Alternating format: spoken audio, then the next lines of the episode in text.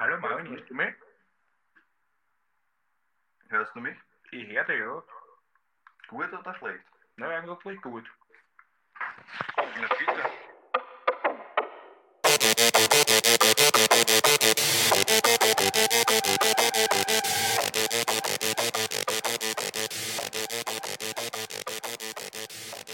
Jojojo, mein Lieber. Hallo Marvin!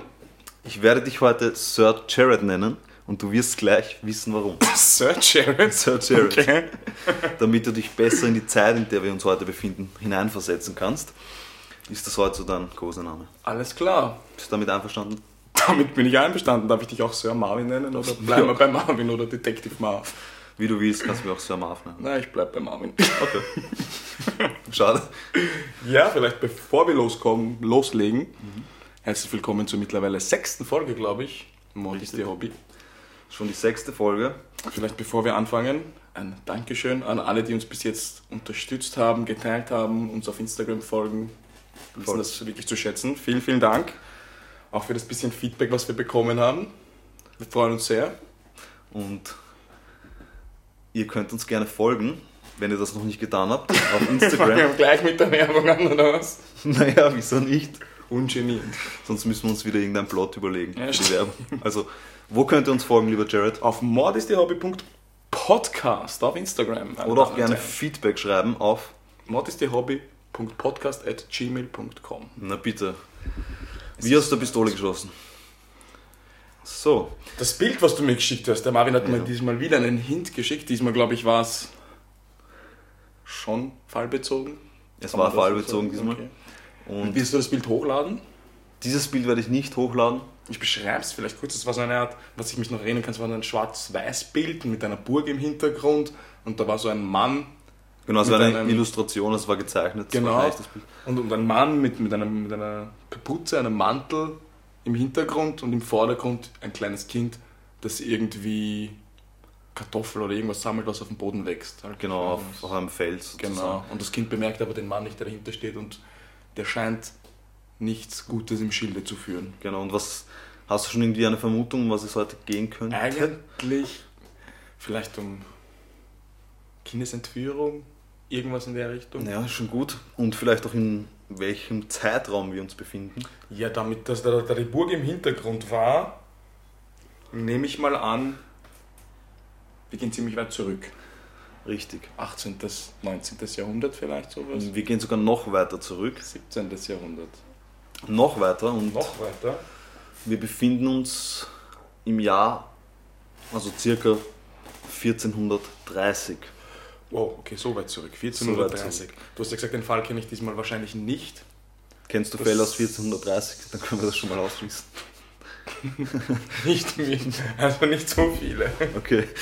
Dann werde ich einfach mal einen Namen in den Raum werfen. Vielleicht sagt er das was. Und entschuldigt jetzt schon bitte meine Französischkenntnisse, die ähnlich schlecht wie die nicht existenten Belgischkenntnisse sind. Nämlich es geht um Rais. Gilles oder Rais. Man weiß es nicht. Da müssen wir uns jetzt festlegen. Sagen wir de Rais. Nein, sagt mir wirklich gar nichts. Okay. Aber dann bin ich noch gespannter. Ich lese dir mal vor, was im Wikipedia-Eintrag steht über de Rais. Dort steht nämlich folgendes. Gilles de Rais, geboren als Gilles de Laval im Jahr 1404, war ein französischer Heerführer, Marschall von Frankreich, Alchemist und Serienmörder. Oh, also wahrscheinlich einer der frühesten. Sehr interessant. Richtig. Okay. Und er war nicht nur einer der frühesten, sondern man geht sogar davon aus, dass er der erste Serienkiller war in der aufgezeichneten Geschichte. Das heißt, Okay, wow, und davon habe ich noch nicht was gehört. Jetzt wird es echt interessant. das heißt, das Serienkiller hat es mit ziemlich großer Sicherheit davor auch schon gegeben, aber von denen weiß man zumindest nichts. Über Gilles de Rais ist eigentlich einiges bekannt. Wir fangen einfach an im Jahr 1404. Also damit du so eine Vorstellung bekommst, was das für eine Zeit war. Das war die Zeit rund um den 100-jährigen Krieg zwischen Frankreich und England und Burgund. Und in dieser Zeit waren einfach Banden unterwegs, es waren Räuber unterwegs, es waren ehemalige Soldaten unterwegs, also so Söldner und so. Und da war halt überall Mord, Raub und Vergewaltigung an der Tagesordnung. Es war wirklich eine düstere Zeit. Und zusätzlich ist, hat auch noch die, ähm, die schwarze Pest grassiert in, unter der Bevölkerung. Das heißt, es war wirklich eine harte und gefährliche Zeit. Und außerhalb von Stadtmauern war man sowieso schutzlos. Okay. Aber manche Monster lauern auch hinter Stadtmauern. Und zu so einem Monster kommen wir heute. Wo in, wo in Frankreich ist das? In Frankreich spielt das Ganze, genau. Und kommen wir einfach mal zur Person Gilles de Rais oder geboren als Gilles de Laval. Er war ähm, einer der reichsten und mächtigsten Männer damals in Frankreich, weil er eben aus einer sehr ähm, angesehenen und reichen Adelsfamilie stammt. Und er war Marschall von Frankreich, das ist so ein Ehrentitel, den man erhält, wenn man, also für besondere Verdienste. Und im Genauen, dazu kommen wir jetzt, hat er unter Jeanne d'Arc, die du vielleicht besser kennst als die Jungfrau von Orléans, die, Sagt mir ehrlich gesagt gar nichts. wie auch immer, Jeanne d'Arc oder die Jungfrau von Orléans ist eine Nationalheldin in Frankreich bis heute. Das sollte man wahrscheinlich wissen. Und ganz kurzer Exkurs, sie war eine einfache Bauernsfrau, die Tochter von einer Bauernfamilie, die einen Adligen so lange überredet hat und so lange davon überzeugt hat, dass sie von Gott gesandt wurde, um das Heer gegen England anzuführen, dass sie wirklich gesagt haben, okay, wir stellen sie in die Spitze unseres Heeres und sie hat alle Adligen und Heerführer hinter sich vereint und England besiegt. Was? Haben sie auch dann wirklich gemacht. Hat sie auch dann wirklich gemacht, wurde dann am Scheiterhaufen verbrannt wegen Hexerei und der König von Frankreich hat sie nicht einmal begnadigt. Das nun nebenbei und einer dieser Heerführer eben, der unter Jean d'Arc gedient hat, das war unser heutiger Protagonist, Gilles de Rais. Das heißt, er hat sich für Frankreich ausgezeichnet und hätte Nationalheld werden können, hat sich aber für den Serienkiller entschieden. Naja. Genau, Also der war angesehen, der war angesehen. Kriegsherr oder Kriegsheld quasi. Einer der reichsten Männer zur damaligen Zeit in Frankreich. Ja. in relativ jungen Jahren, also für damals nicht mehr so jung, aber er war 25 circa, als er im Krieg war. Und hat dann eben diesen Marschall, diesen Ehrentitel erhalten vom König und hätte jetzt einfach ein, ein ruhiges, tolles Leben zur damaligen Zeit haben können.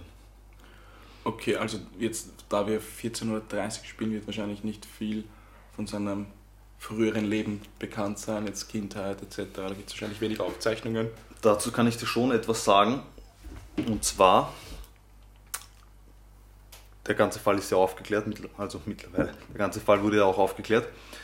Gab es ja Zeugenvernehmungen und da er der Hauptangeklagte war, wollte man auch dem auf den Grund gehen, wie es so weit kommen konnte. Und dazu sagt er, er vermutet sozusagen selbst über sich, warum er, warum er zum Serienkiller wurde, dass er in der Jugend immer von sensibler Natur war und nach Lust und Laune handeln hat dürfen. Es gab für ihn keine Eingrenzungen. Okay, das Auch wenn er Böses im Sinn okay, das ist hatte. jetzt so interessant. Das heißt, er hat quasi sich selbst diagnostiziert dann damals und schon als einer der ersten Serienmörder, von denen es eine Aufzeichnung gibt. Auch da hat man schon gesagt, das könnte irgendwas mit seiner Genau. Jugend zu tun haben. Genau. Okay, das ist interessant. Und jetzt kommen wir vielleicht zu den Umständen. Äh, Er hatte großen Landbesitz in Nantes, das ist ein, ein Teil von Frankreich. Und dort hat er halt die absolute Macht über die dort lebenden Menschen gehabt, also über die Bauern und so weiter, die waren ihm alle untergeben. Und wie du dir vorstellen kannst, zur damaligen Zeit war diese Macht so absolut, dass du fast alles dir erlauben konntest. Ja. Und also es gab ja immer wieder brutale Herrscher und, und Adlige und so weiter, die Ja, klar, nicht gut mit ihrer Bevölkerung umgegangen sind. Aber was, er, was ihn auszeichnet, unter Anführungszeichen, unter großen Anführungszeichen auszeichnet, ist seine Brutalität. So.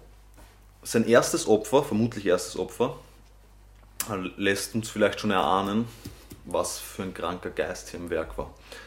Es handelt sich nämlich um einen Bauernjungen, den er entführen lassen hat. Er hat ihn erwürgt, die Hände abgeschlagen, ihm die Augen und Herz herausgerissen und mit seinem Blut Texte geschrieben. Was? Ja. Und seine generelle Vorgehensweise war die, dass er seine Diener sozusagen losgeschickt hat. Irgendwelche Bauernjungen und Mädchen, also es war, das Geschlecht war, war egal. Es waren aber immer Kinder. Und die hat er am Feld entführen lassen am Abend und in sein Schloss bringen lassen. Und dort dann eben grausame Taten, also sich an ihnen vergangen praktisch. Ja. Aber das ist jetzt schon auch, auch arg interessant. Das schon 1430, weil viele das ja auch manchmal auf die moderne Gesellschaft schieben und auf wie sich die Menschheit jetzt entwickelt hat und Mhm. weißt, du, was, weißt du, was ich hinaus will? Also auf dieses urbane Leben jetzt oft, oft sagen, dass das damit einhergeht, dass, ein, dass viele sich so entwickeln. Aber wenn das schon 14, weil das ist ja wirklich auch wieder was, kleine Kinder entführen und, und foltern. Ja, das war. Ich, und das ist eben das, was uns heute auch beschäftigen wird an dem Fall, dass jemand, der so absolute Macht hat, was passiert, wenn so jemand ein Serienkiller ist? Ja, dann, ja, voll, wenn diese, dieses, Genau. dieses Empathieempfinden fehlt und du.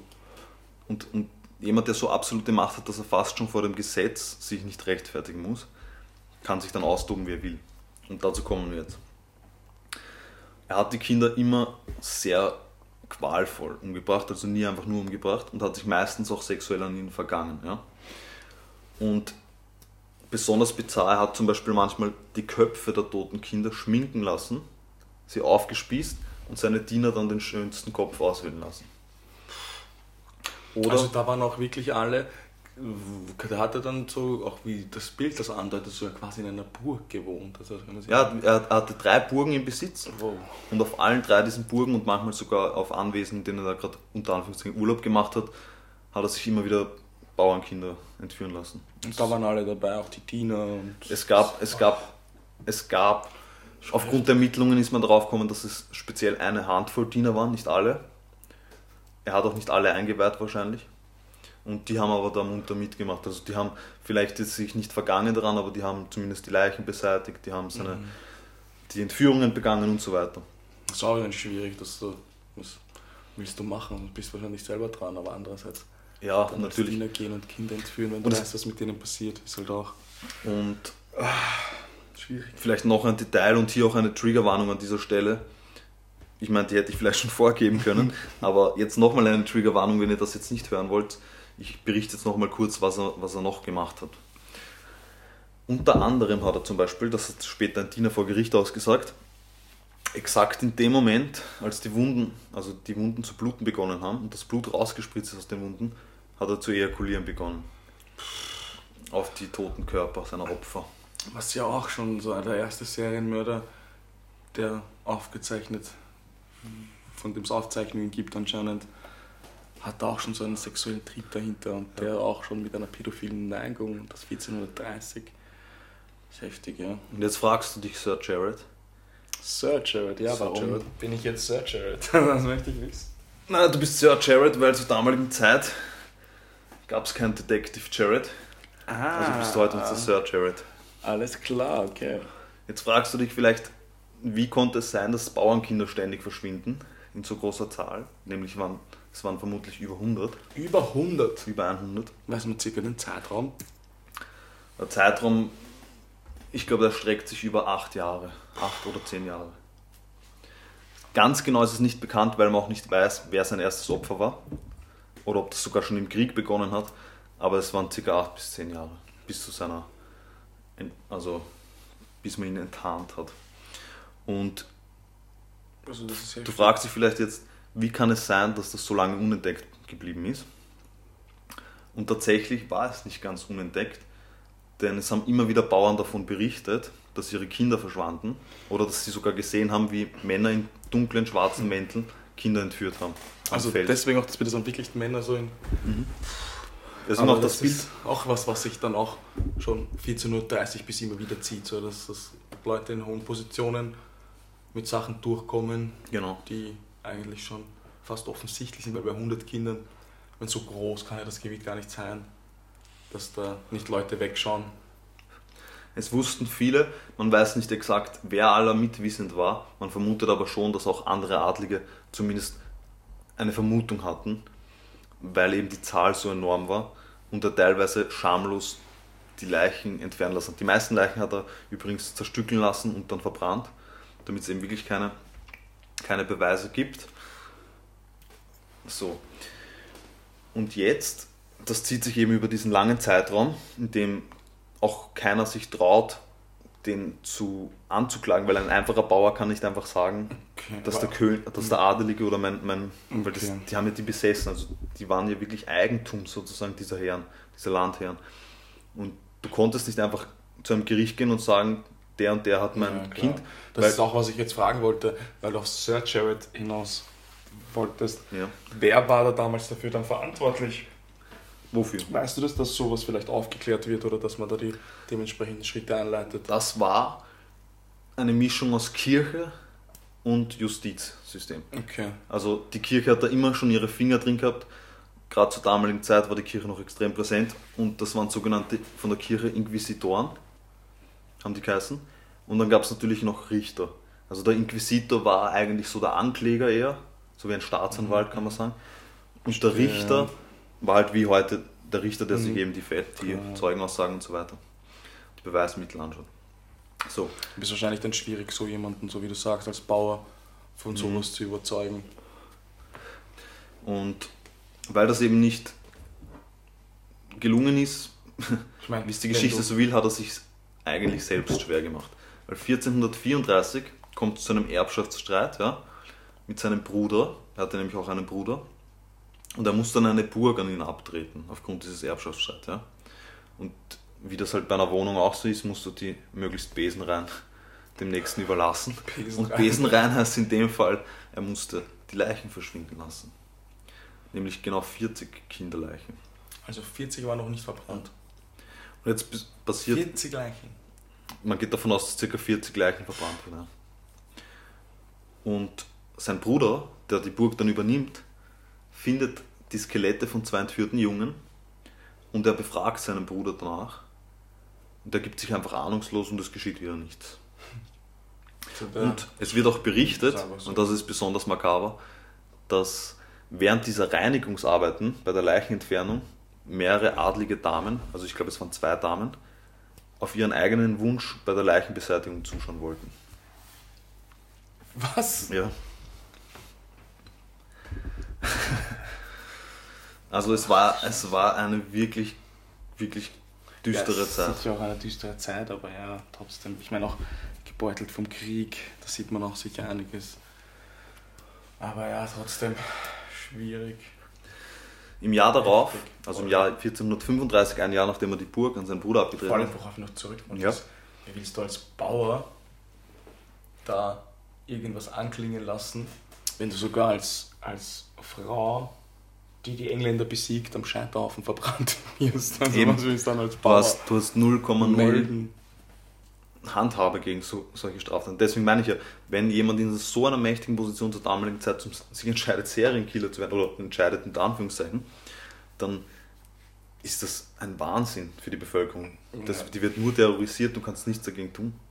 Und, und es gibt ja auch fast keine Stelle in dieser Rangordnung, die den anklagen könnte. Ja? Mhm. Außer vielleicht ein Priester oder etwas von der Kirche. Ja, aber der riskiert ja dann auch einiges wahrscheinlich in dem Fall. Das Natürlich. ist- Wird wahrscheinlich sicher auch, oder hoffentlich Und es war ja sicher auch nicht das unüblich, dass Könige und Adlige in ihren Gemäuern irgendwo Skelette rumliegen hatten von Folterungen und so weiter. Ja, stimmt auch. Weißt du, was ich meine? Ja, da ja. Das war einfach die, auch die Zeit, die ihm, die ihm vielleicht verholfen hat, so lange unentdeckt zu bleiben. Im Jahr darauf, also 1435, nachdem er die Burg abgegeben hat, trifft Gilles den charmanten und skrupellosen François Prelati, das war ein Italiener, und der war Alchemist und Teufelsbeschwörer. Und das ist deswegen interessant, weil zur damaligen Zeit waren Alchemisten sowas wie Ja. Hedgefondsmanager oder so, weil man die benutzt hat, weil man geglaubt hat, die können, die können Dinge in Gold umwandeln. Ja, genau. Und da jeder so süchtig nach Geld und Gold war und der war sehr, also der Aber das war, das war schon so, Rais war halt, die wirklich also, also ma- magisch quasi. ja, unter Anführungszeichen halt magische Dinge vollrichtet haben. Oder waren die wirklich wie Händler? Nein, nein, die waren, die waren unter Anführungszeichen Magier. Okay. Oder die halt versucht haben, mit, mit irgendwelchen obskuren Mitteln Gold zu erzeugen aus, aus, aus Blei und so weiter. du. Und die, er hat sich halt mit so einem umgeben, generell mit Alchemisten umgeben, aber speziell mit dem. Und er dürfte auch zu ihm eine innige Beziehung gehabt haben, vielleicht sogar eine homosexuelle Beziehung. Das weiß man nicht mehr so genau. Jedenfalls, warum ich das jetzt erwähne, ähm, erstens einmal hat dieser, Prä dieser Prelati, dieser italienische Alchemist, ihn ausgenommen wie eine Weihnachtsgans, also hat ihm immer vorgetäuscht, dass er Sachen beschwören kann und so weiter. Okay. Und er war auch mitwissend. Das ist wichtig. Der Adlige, also Gilles de Rais, schenkt ihm zum Beispiel eines Tages eine abgetrennte Hand und das Herz eines Jungen. Und der schaut sich das nur an und denkt sich, ja, der ist halt verrückt, aber solange ich Geld machen kann, bleibe ich da. Also er nimmt das in Kauf. Ja, genau. Und jetzt kommt es zur Selbstentlarvung, nämlich wieder ein Erbschaftsstreit und der Adlige entscheidet sich mit einem Priester und der Adlige entscheidet sich diesmal die Kirche zu stürmen und nimmt 60 Männer gefangen dort. Also eben, da hast du auch eine ziemliche Macht. Du kannst da wahrscheinlich dann als Inquis Genau. Inquisitor, glaube ich heißt das, Ja, da auftauchen und sagen, ja, ich nehme dich jetzt gefangen. genau, aber diesmal hat er sich etwas verbokert, weil der Priester, den er gefangen nimmt, ist der Bruder eines sehr mächtigen Adligen und einer sehr mächtigen Familie in Frankreich. Und das bringt ihn jetzt unter Verdacht. Ja, Okay, das heißt, er hat sich quasi selbst in den Fokus gerückt. Er hat sich hätte er selbst in- wahrscheinlich ewig weitermachen Richtig. können. und jetzt kommen Adlige, die längst wussten, was da vor Und sich weiß geht, man, warum er die Kirche gestürmt hat? So, wegen dem? Erbschaftsstreit. Der, Pri Also, okay, das heißt, es ging wirklich da rein um einen Erbschafts Genau. Erbschafts Erbschaftsstreit. der Priester dürfte nicht auf seiner Seite gewesen sein im Zuge dieses Erbschaftsstreits. Und Priester hatten ja damals schon viel Macht, also viel mehr als heute. Die waren nicht nur Priester, sondern die waren auch Landbesitzer und so weiter. Und er hat eben diese Kirche gestürmt und das war diesen, dieser adligen Familie gar nicht recht. Und daraufhin haben Adlige, die davon wussten, das zur Anklage gebracht. Also die haben ihn quasi dann angeschwärzt, damit sie ihn loswerden Genau. und was aufgedeckt, was sie die ganze Zeit wussten. Genau. Also das waren ja eigentlich nicht Mittäter, aber Mitwissende, die das ja, eh... dann so quasi, Genau, aber jetzt, jetzt, trittst du uns auf den Schlips. jetzt geht es ums Geld. Jetzt verraten wir, dass du da Genau. Kinder folterst und ermordest. genau. Okay. Jetzt haben sie sich sozusagen aktiv ins Spiel gebracht, haben ihn angeklagt und es wird ihm der Prozess gemacht. Also er wird verhaftet, es wird ihm der Prozess gemacht. Und in der Anklageschrift ist die Sprache von 100 bis 200 Toten. So genau kann man das nicht sagen, weil ja viele Leichen verbrannt wurden. Und der Prozess dauert, was für heutige Verhältnisse wahnsinnig kurz ist, zwölf Tage. Das ist zwar wahrscheinlich kein fairer Prozess, aber wir kommen gleich dazu, warum der Prozess eh nur so ausgehen hätte können. Nämlich, am Anfang gibt er sich wieder als unschuldig und nichtwissend und streitet alles vehement ab. Und dann droht man ihm mit der peinlichen Befragung, Sir Jared. Was ist die peinliche Befragung? Hast du schon mal davon gehört? Es sagt mir gerade ehrlich gesagt nichts, aber Es Wenn ich geht ums diese- Wort Pein. Ich wollte gerade sagen, weil es um, wenn es um die Zeit geht, wird sicher was sehr Brutales sein.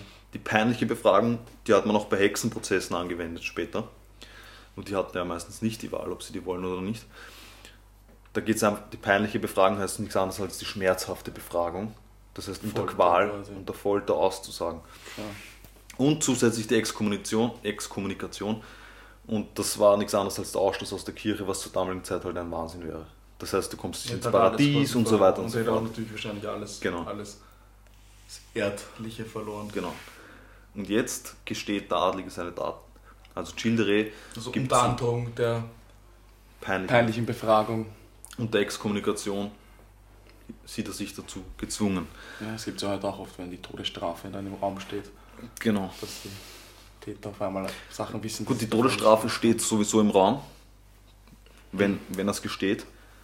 Zu der Zeit vor allem. Aber er hat wahrscheinlich sich in so einer hohen Position gesehen, dass man ihn noch immer nicht antasten konnte, aber er hat wahrscheinlich nicht geglaubt, dass die so ernst machen. Und Das heißt, er ist auch vielleicht oder wahrscheinlich davon ausgegangen, dass er damit noch irgendwie durchkommt, muss man ja auch sagen.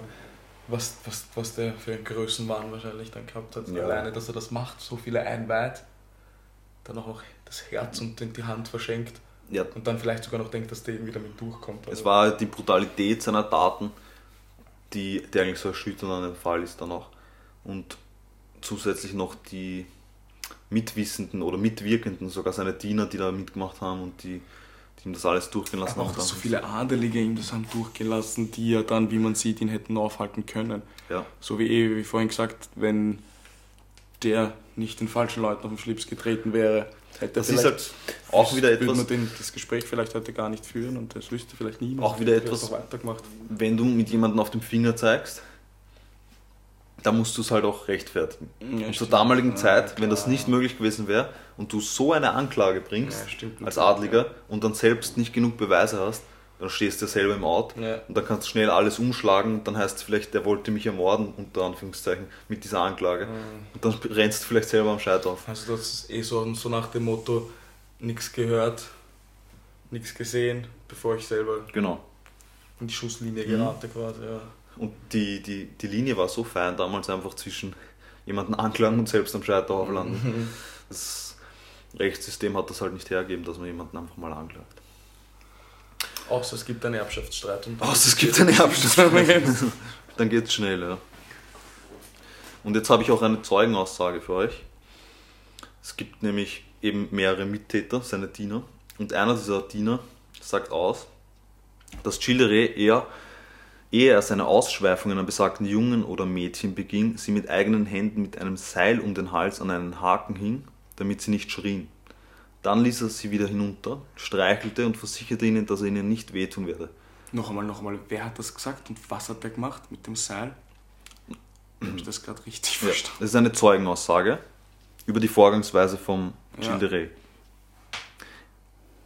Er hat ihnen sozusagen einen Seil um den Hals gehängt, also ein Seil um den Hals gehängt, hat sie auf einen Haken aufgehängt und dann beschwichtigt, dass er sie eh wieder runterlässt und ihnen nicht wehtun werde. Also so psychische Folter schon. Richtig. quasi.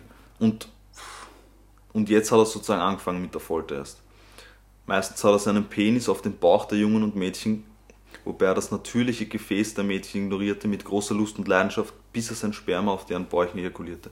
Dann tötete er sie manchmal mit eigener Hand oder es war besagter Silly, Silly, das war auch einer seiner, seiner Diener oder Mittäter, oder besagter Henriette oder der Zeuge selbst Putot oder jemand anderer. Befragt nach der Methode antwortete der Zeuge, manchmal wurden die Kinder enthauptet, manchmal ihre Kehle durchgeschnitten, manchmal wurden ihre Körper zerteilt und manchmal wurden sie mit einem Keulenschlag auf den Hals getötet. Also nur damit ihr ein Bild bekommt davon, wie grausam er vorgegangen ist und auch Das seine ist eine Diener. der Zeugenaussagen. Das ist eine der Zeugenaussagen, die ich jetzt rausgesucht habe. Also, Sir Jared, was denkst du passiert jetzt? Was, was denkst Also, du? Ich bin vorerst mal schockiert. Wenn man sich das alles so vorstellt, die ganzen Kinder, wenn das so 100 bis 200 Kinder, was sie da durchmachen mussten, das ist heftig. Das ist heftig und ähm, die, die Vorgehensweise ist heftig und auch das Leid, das er den Eltern und so zugefügt hat. Ja, voll. Weil es war Voll. dann eine Art Schauprozess. Es müssen ja, müssen ja, weiß ich nicht, wie viele Familien da zerstört worden sein durch Ja. sowas. Das ist ja. Und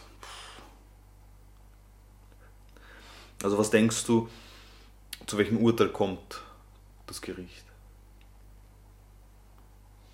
Ja, ich nehme mal an,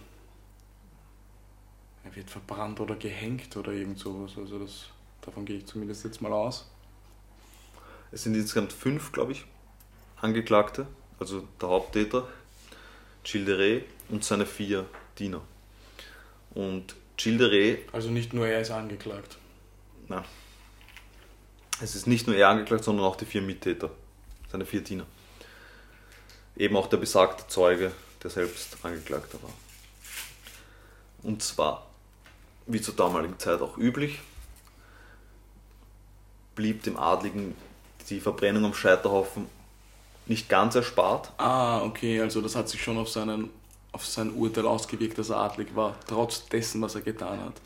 In zweifacher Hinsicht. Nämlich einmal hat man ihm zugestanden, dass er, nachdem er hängt wird, erst verbrannt wird und dann aber auch nur so weit, dass man seine, seine Leichenteile bzw. sein Skelett noch in einer Kirche begraben kann, damit auch ja ins Paradies kommt. Also, das heißt, na, das ist ja auch wieder sowas.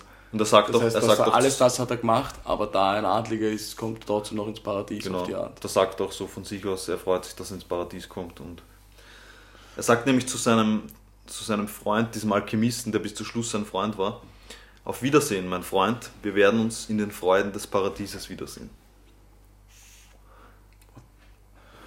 Und jetzt, Ja, Kommt aber die- die zweite nicht, Seite. denke. jetzt kommt die zweite Seite der Verurteilung, nämlich zu seinen Dienern. weil wir haben ja gerade darüber geredet, dass der Adlige bevorzugt wird. Im, Okay, aber er wird trotzdem gehängt und dann verbrannt. er wird trotzdem gehängt und verbrannt.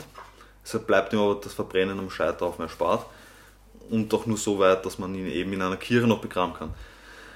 Und jetzt kommt vielleicht noch was Interessantes, eben für die damalige Zeit typisch. Oder typisch. Man hat den Dienern, also diesen Mittätern, zugestanden, dass sie, wenn sie erhängt werden, zuerst die Erhängung ihres Herrn sehen, damit sie sich auch sicher sein können, dass auch ein Adliger wirklich gehängt wird. Das ist, Verstehst du, was ich meine? ja, also dass sie, dass nicht quasi dann sie davon ausgeht, dass es nur ein Schauprozess ist und dass sie nur dann sie gehängt werden. werden Da- und der Adlige eigentlich freikommt. Also das ist, ja, es ist jetzt bizarr, alles hin und her, was, ja, ah. Eine, andererseits auch die Frage, ob denen das viel bringt. Es bringt ihnen in Wahrheit wahrscheinlich gar nichts, ist, ja, aber vielleicht ein beruhigtes Gewissen, dass auch der wahre Übeltäter und, und auch obwohl er ein Adliger war, trotzdem gehängt wird. Ich, aber es ist schon ein Weiterdenken Du zumindest. für siehst dann halt zumindest, was mit dir passieren wird auch. Das ist auch wahrscheinlich nicht so angenehm. Ja, das war halt das, was man ihnen so, sozusagen zugestanden hat, dafür, dass sie die Taten. Aber verstanden. immerhin. Ja. Also man sagt ihnen, sie können so lange leben, bis sie sicher sein können, dass der Adlige auch wirklich gehängt wird. Und sie wurden dann auch gehängt. Das, Sir Jared, war der erste Serienkiller in der bekannten Geschichte. Und dann verbrannt. Wow. Oder wurden die jetzt auch verbrannt? Na, ja, ihre Leichen wurden vermutlich auch verbrannt, weil man ja das Böse von der Erde tilgen wollte. Ja, krass. Orgafall.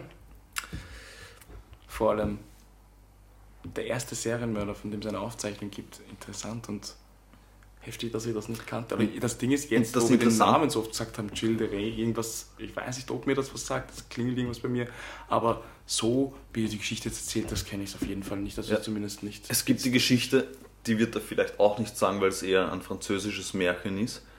Bei uns gibt es vielleicht, was gibt es bei uns vergleichsweise? Vielleicht den, den Räuber Hotzenplotz, wenn du den kennst. Den kenne ich, ja, mit französischen Märchen habe ich es nicht Im so. französischen Märchen, vielleicht kennst du den Namen Blaubart. Oh ja, den kenne ich. Und, und er ist so praktisch die Vorlage für das Märchen von Blaubart, der, der aber Frauen und ich glaube nur Frauen entführt und ermordet hat. Ja. Genau, gab es da nicht, ja, gab es da nicht mal wirklich irgendwie einen Fall mit einem, den man Blaubart genannt hat? Das sagt mir auch irgendwas. Ja, also das bezieht sich auf das Märchen, auf das Französische und er, er war vermutlich die Vorlage für dieses Märchen. Ja, auf jeden Fall eine wahnsinnig düstere Zeit. Und das war so ein unangenehmer Zeitgenosse unter Anführungszeichen, würde ich auch so zu dieser Zeit, dem man vielleicht lieber aus dem Weg gegangen ist. Aber was ich mir auch Den gedacht aber auch habe, gar nicht aus dem Weg gehen bei dem kannst, Fall- wahrscheinlich, wenn du so ein kleines armes Bauernkind bist. eh nicht. Das würde mich jetzt interessieren, Aber- aber- weil ja. was das Foto, was du mir gezeigt hast, das fand ich echt interessant, aber das kann man, jetzt muss man, oder? Ist Ich kann das- Quellenangabe schwierig, ich, Ich weiß werde das nicht, Foto aufgrund das der, aufgrund der Quellenangaben kann ich das Foto nicht ähm, teilen. Ich, ich kann euch sagen, woher ich es habe. Es ist aus Geo-Epoche. Es gibt da einen super Podcast, auch wenn euch das interessiert, der sich eher auf geschichtliche Fälle, also der früheren Geschichte bezieht und so weiter, aber nicht nur Mordfälle, generell Kriminalverbrechen. Heißt Geo-Epoche, ähm, Verbrechen aus der Geschichte. Mhm, okay. Und das wurde eben dort auf der Homepage illustriert und das ist das Foto, was ich dir geschickt habe. Ah, okay, cool. Also dort gerne mal vorbeischauen. Und ja, was ich mir dabei gedacht habe bei diesem Fall ist auch, er war ja der erste Serienkiller, den man so in der aufgezeichneten Geschichte festhalten konnte, aber es hat mit ziemlich großer Wahrscheinlichkeit davor Serienkiller gegeben. Nur ich denke halt, wenn das nicht, wenn das jetzt auch zu dieser Zeit hat es vielleicht gerade einen Serienkiller gegeben, irgendwo auf der Welt, Ja, das ist das Ding, wie Und wenn das halt solche kein- Leute gab es. viele gab es und, und wenn das halt nicht gerade ein Adliger war, sondern ein einfacher Bauer oder Soldat, der da herumgezogen ist und Leute ermordet hat, dann ist man dem damals halt auch nicht auf die Schliche gekommen, gerade zur Kriegszeit, wo überall in Europa Krieg klar, herrscht. Ja, zumindest viel schwieriger. Und es gab ja, wie wir vorher noch besprochen haben, es gab jetzt nicht wirklich so Detektive oder so etwas in der Art, die da dem nachgehen oder so.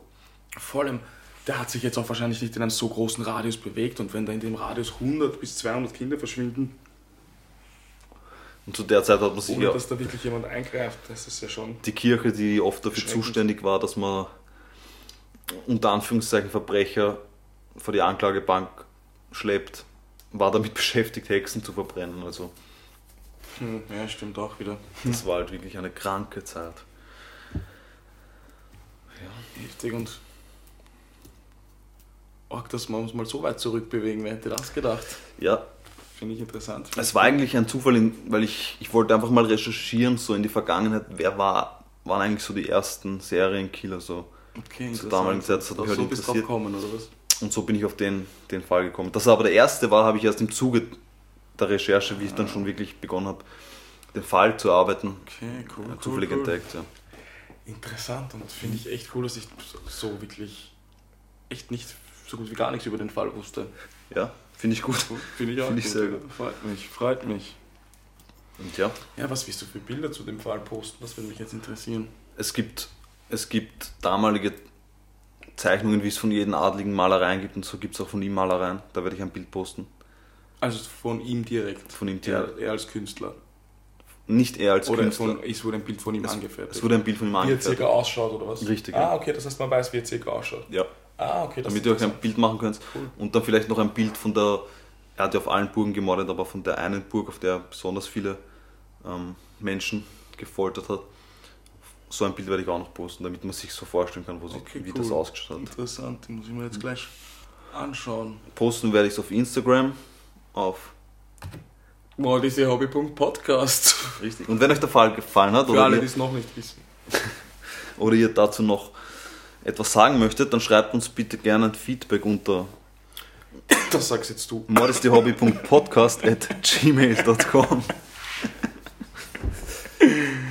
Ich habe mich verschluckt. ja, cooler Fall, Marvin. Vor allem coole, düstere Atmosphäre, finde ich, die du euch geschaffen hast, wenn man sich so ein bisschen versucht, da rein zu versetzen in die Zeit und in die Umgebung dort. Frankreich, 1430. Vielen Dank für den Fall. Sehr gerne. Hat mich sehr gefreut. Und nächste Woche bist du dran. Nächste Woche bin ich wieder dran mit einem neuen Fall und einer neuen Folge Mortis Ihr Hobby. Vielen Dank fürs Zuhören. Dann würde ich sagen, bis nächste Woche und, Und Peace.